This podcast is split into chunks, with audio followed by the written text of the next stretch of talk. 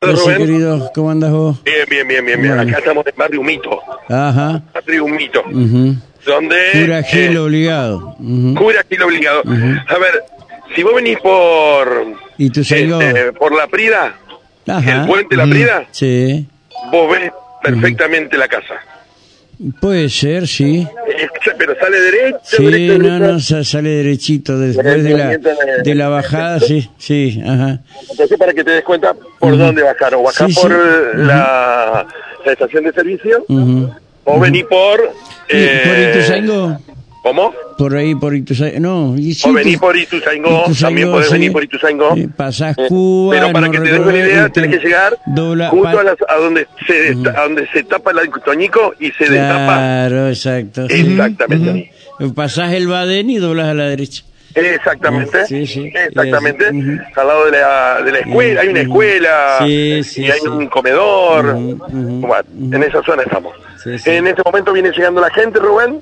Hay distintas agrupaciones. Tengo aquí un, eh, un candidato a... Che, la verdad, este, están cambiando agua al Uruguay por Pepín Rodríguez Simón, ¿eh?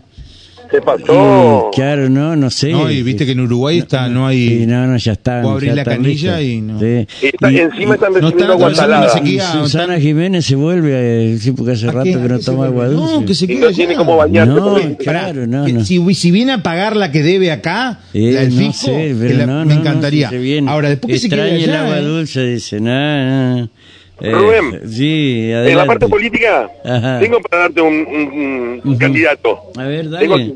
a ver, ¿te lo presento o ya no necesita presentación? Este, No, porque estamos- sin Muy buenas tardes, ¿cómo le va? No te vemos. Rubén Almaraz del otro lado. ¿Qué tal? Muy buenas tardes, Rubén, para vos y para toda la audiencia. Oh, mirá, eh, Kino 2, Kino 2, ¿sí? Kino y el 2, Bien, exactamente. dos, exactamente. Primer candidato a concejal. Claro, candidato a concejal en primer lista. término, ¿no? Claro, por eso, Sí. cabeza a la lista. Eh, exactamente. Eh, bueno, eh, doctor, eh, cuénteme un poquito cómo está marchando esta campaña y que, que lleva a Gustavo Guzmán en- a la cabeza de la lista.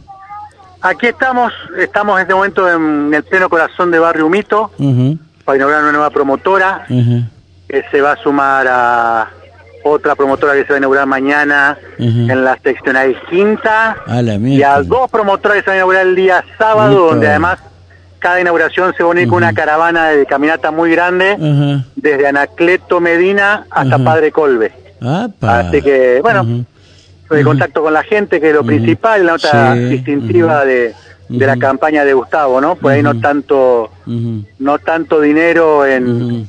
En afiches y un poco más de, de contacto directo con la gente, que es lo que permite realizar un diagnóstico certero y además para hacerse conocer realmente cómo es él, Pero que esto realmente lo esto, esto es lo que se estaba pidiendo antes, ¿no? Yo escuchaba a los dirigentes, altos dirigentes del justicialismo, eh, en el reproche que hay que estar más en contacto, ¿no? Están haciendo lo que piden, pedían los dirigentes que había que hacer, me parece.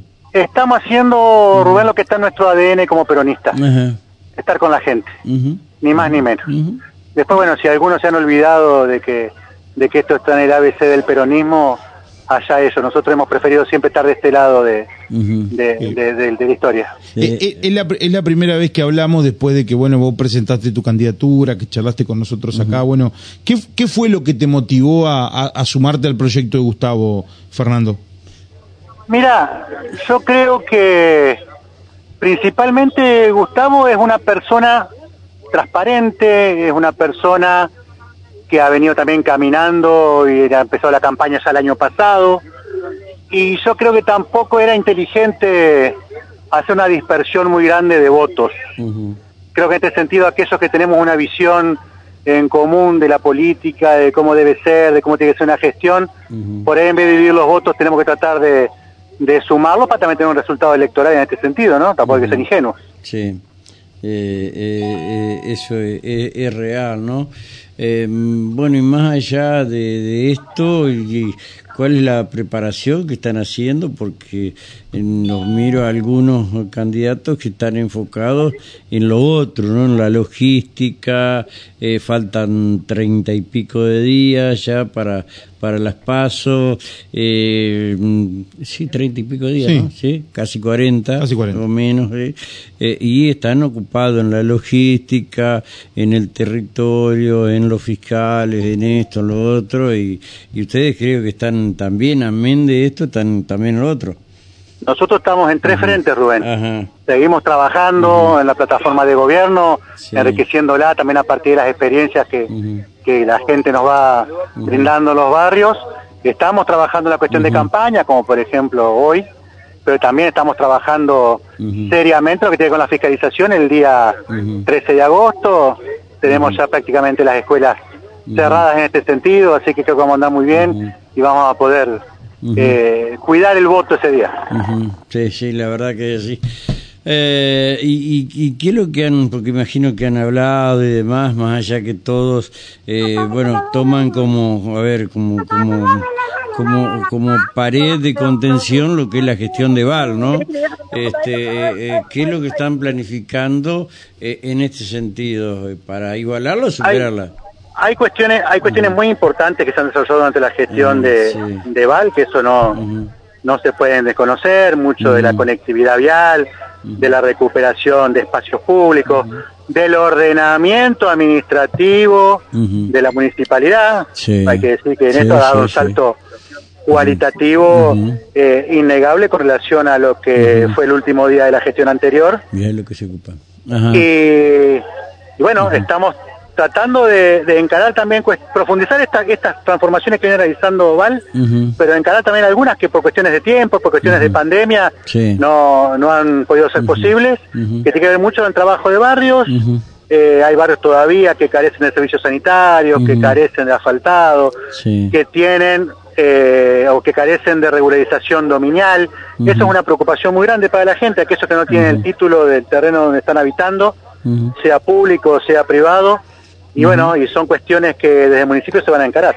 Sí, eh, y lo que más me pone bien es que el peronismo en su conjunto está movilizado. Esto, esto, lo, esto es lo interesante, ¿no? Eh, y de alguna manera garantiza algunas cosas, me parece. Yo creo que da la sensación, como vos decís, ¿no? A partir de esta movilización del peronismo, que por ahí hace seis meses atrás parecía eh, parecía que no se iba a dar, pero que está dando, yo creo que se está olfateando eh, un triunfo del peronismo, independientemente de cuál sea la, la, expresión que termine dando el triunfo, pero un triunfo del peronismo en el en el mes de octubre y no solamente aquí en la municipalidad, sino también creo en la provincia y en la nación. Está bien.